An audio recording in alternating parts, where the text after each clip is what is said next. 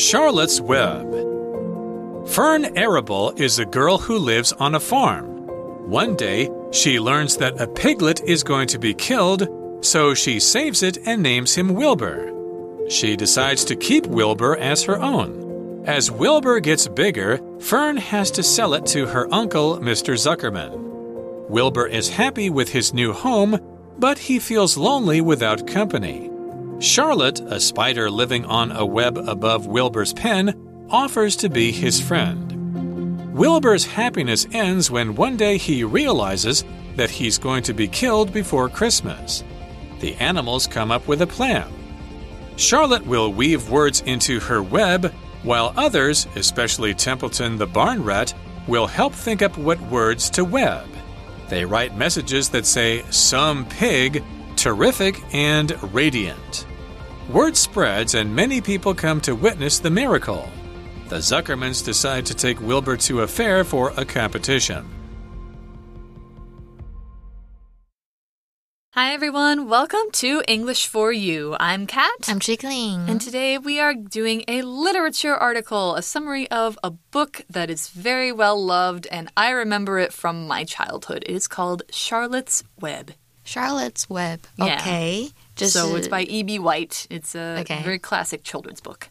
Okay. Yeah. So Have you ever read it before? No, I haven't actually. Oh, it's very popular with American kids. I think Uh-huh. like it's it's probably one like when you start reading like chapter books, it's probably one of the first books you'll read. Oh, okay. Yeah, and it's a very classic story.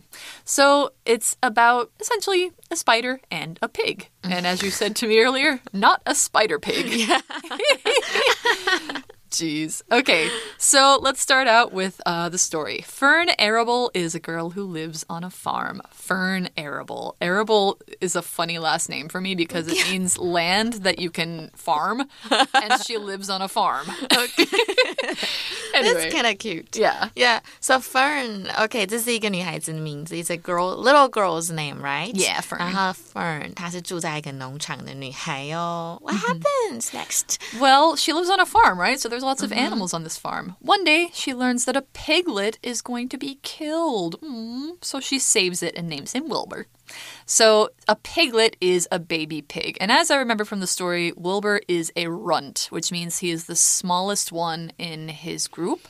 And that means that he has the least chance of surviving. And often runts will be um, killed if they if the people don't think that they have a chance of surviving. And that doesn't happen so much anymore, but back then I guess it would have been yeah. So she's she saved him because he's a little guy and he needs more care.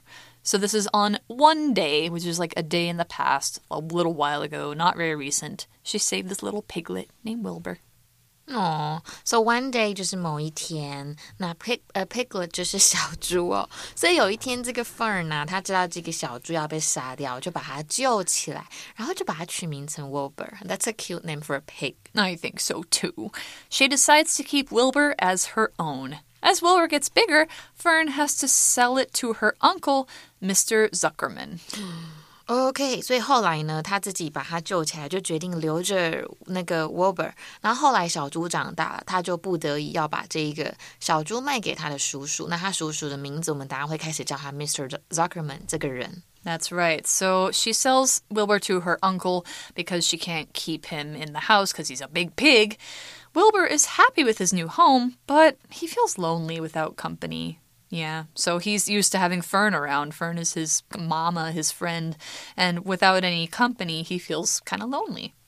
Company is being with other people or, you know, the state or condition of being with another person. So when you say you're in good company, it means you're with people or with, you know, maybe animals or others who make you feel good, who you really like being with. Bad company means that person you really don't like being around them. Or you can use the phrase keep somebody company, which means to be with them and make sure they have a person around.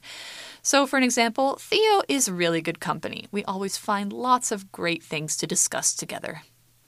So company 就是作伴的意思哦。So to keep someone company 就是去陪伴某一个人。比如说 My dogs keep me company，或者是你很享受自己独处的时间，你也可以说 I enjoy my own company。那么 company 这一个字呢，也可以当公司的意思。比如说 The new com company policy has been in effect. For two months，就是这一个公司的新政策已经已经实施了两个月了。好，那我们也看到今天的 language and focus，我们来看一下今天的 without doing something 跟 without 加上名词怎么用的。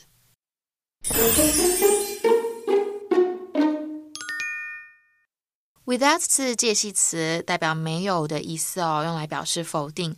那我们通常可以在后面加上名词跟 v-i-n-g 来当副词片语，去修饰前面的动词哦。The Wilbur is happy with his new home, but he feels lonely without company。这一句就是这样。那我们看另外一句类似的：Sarah reached the top of the mountain without using a map。So without 后面加上名词，当成形容词片语来修饰前面的名词也是可以的哦。比如说，working without a plan is sailing without a compass。所以意思就是说呢，工作的时候没有一个计划，就是去航行的时候没有指北针的意思，就是要有一个计划的意思哦。好，那我们刚刚那个文章中讲到的，Wilbur is happy with his new home, but he feels lonely without company。那就代表说，Wilbur 对他的新家很满意哦，不过没有陪伴，他很孤独。 Okay, so Wilbur is feeling lonely. He doesn't have any company because Fern is back at her house and she's not there. Charlotte, a spider living on a web above Wilbur's pen, offers to be his friend. So Charlotte is the spider. She's the one the book is named after, Charlotte's Web. Uh, web is a net made from silk threads that are woven together by a spider. It's where spiders live. Most spiders make webs. If you see a spider kind of like hanging in the air on a, you know, a thing that is made out of little tiny strings, that's its web. So for an example, there is a large spider web in the corner of the dusty old room. 好，web 就是蜘蛛网，那当动词就是有织网的意思，也有网络的意思，所以你可以说 surfing the web，yeah，上网的意思。那么 Charlotte 是谁呢？她是一只生活在 Wilbur 猪圈上方的蜘蛛，她就主动提出要成为他的好朋友。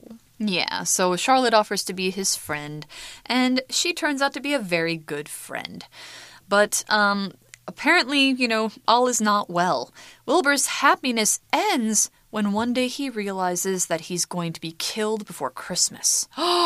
so he's going to be the Christmas pig. So his happiness ends.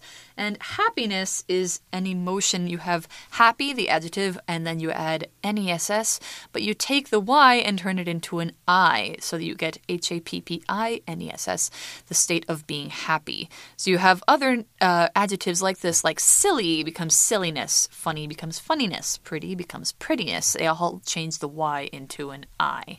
所以，当 Wilbur 有一天意识到自己将在圣诞节前被杀的时候，他的快乐时光便终止了。Yeah, I wouldn't be happy either if I found out that they were going to kill and eat me for Christmas. That would be really bad. But all is not lost. The animals come up with a plan. Charlotte will weave words into her web, while others, especially Templeton the barn rat, will help think up what words to web.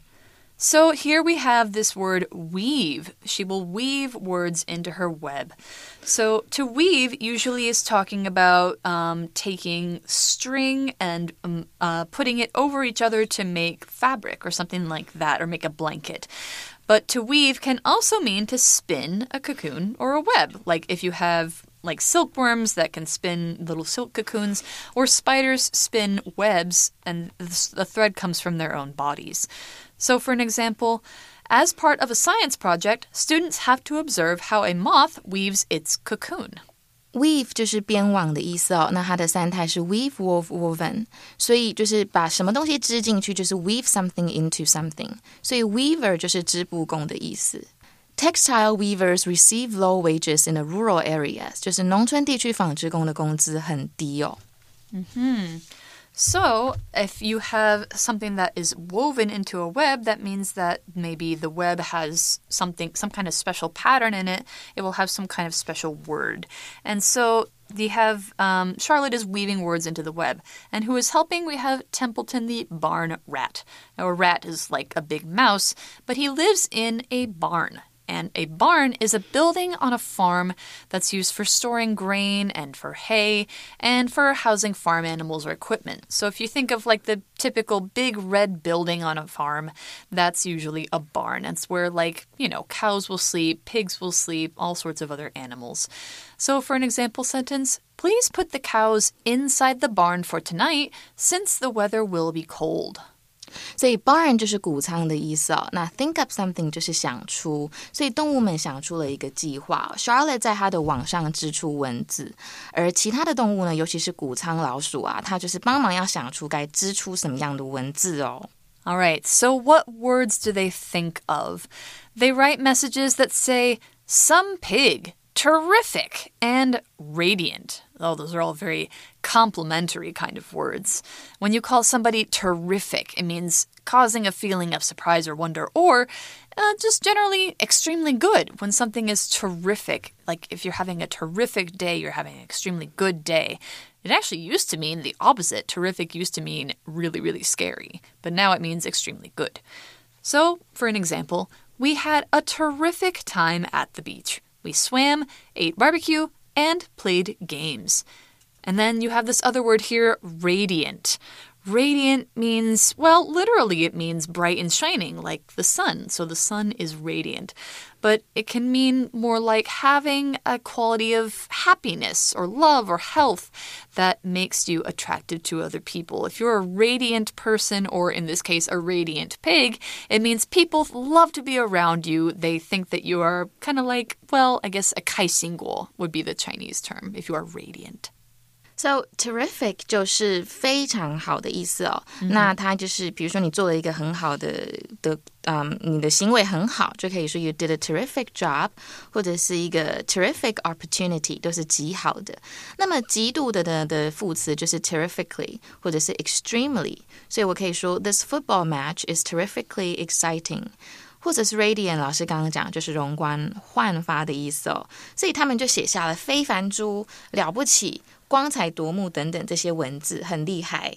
All right. So if we say, well, they say that Wilbur is terrific. They say he's radiant, and she weaves these words into her web. They also say he's some pig, which is the one I remember from this story. When they say some pig or wow, that's some rain cloud, something like that, it's just basically saying, wow, that's really cool. That's an amazing pig, an amazing whatever it is. Some pig, that's pretty cool.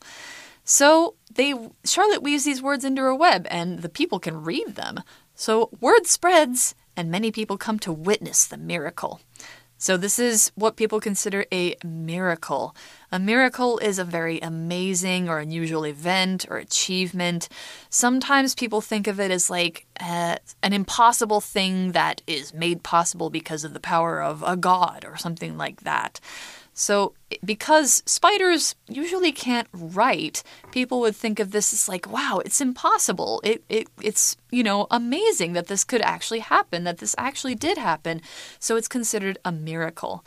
Another example, it's a miracle that I was able to pay for my house this month, as I didn't make very much money. So, in other words, like the person didn't think they'd be able to pay for their house, but somehow they could. The impossible became possible. OK，所以呢，witness 就是看到或目击哦，这边是动词哦。那么 miracle 就是奇迹的意思，所以我们会说 miraculous，很奇迹般的事情。所以比如说，she made a miraculous recovery from her injury，所以可能原来觉得不会好了，但是突然奇迹似的好了。